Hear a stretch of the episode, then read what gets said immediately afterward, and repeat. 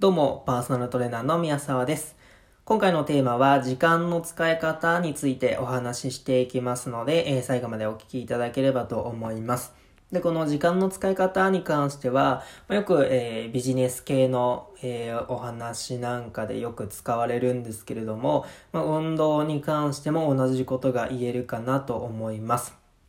で、僕はですね、えー、トレーナー業を、まあ、約4年間ぐらいですね、今やらせていただいてまして、えー、この運動が続かない人っていうのをたくさんやっぱり見てきました。で、えー、まあそういった方の多くの方がその言い訳として、え、運動にかける時間がちょっとないから一回ちょっとやめますっていうので、えー、やめてる方がかなり多くいらっしゃるんですね。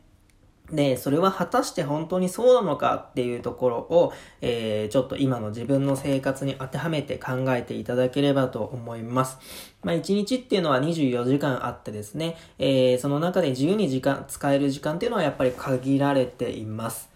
例えば仕事してる方は、まず8時間の拘束時間。で、睡眠時間で、まあ、がっつり寝たとして8時間。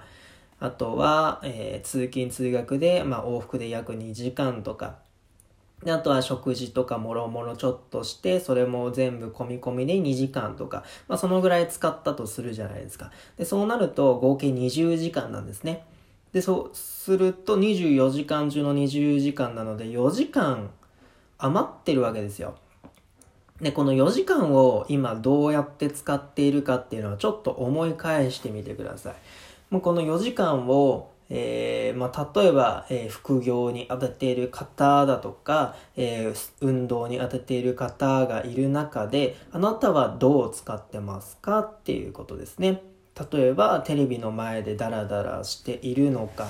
えー、まあ、それも様々だと思うんですけれども、その時間をうまく使えば、4時間中の、例えば30分間だけ運動するなんて、えー、全然可能だと思いますよね。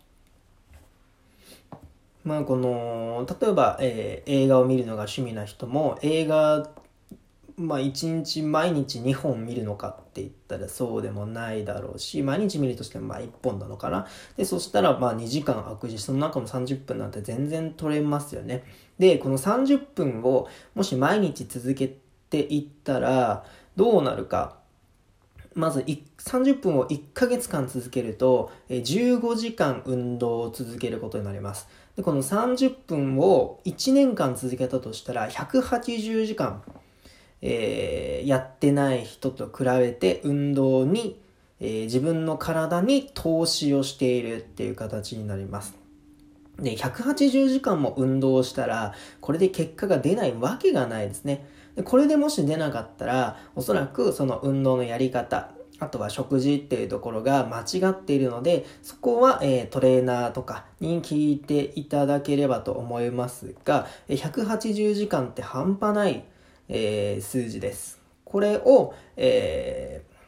運動に当てるのか、それともダラダラして、えー、テレビをぼーっと見る時間に当てるのか、それで、えー、あなたの生活っていうのは大きく変わってくると思いますので、ぜひこの時間の使い方っていうのを意識して、えー、日々、えー、運動に励んでいただければと思います。それでは、え、今回はこれで以上とします。またお会いいたしましょう。さようなら。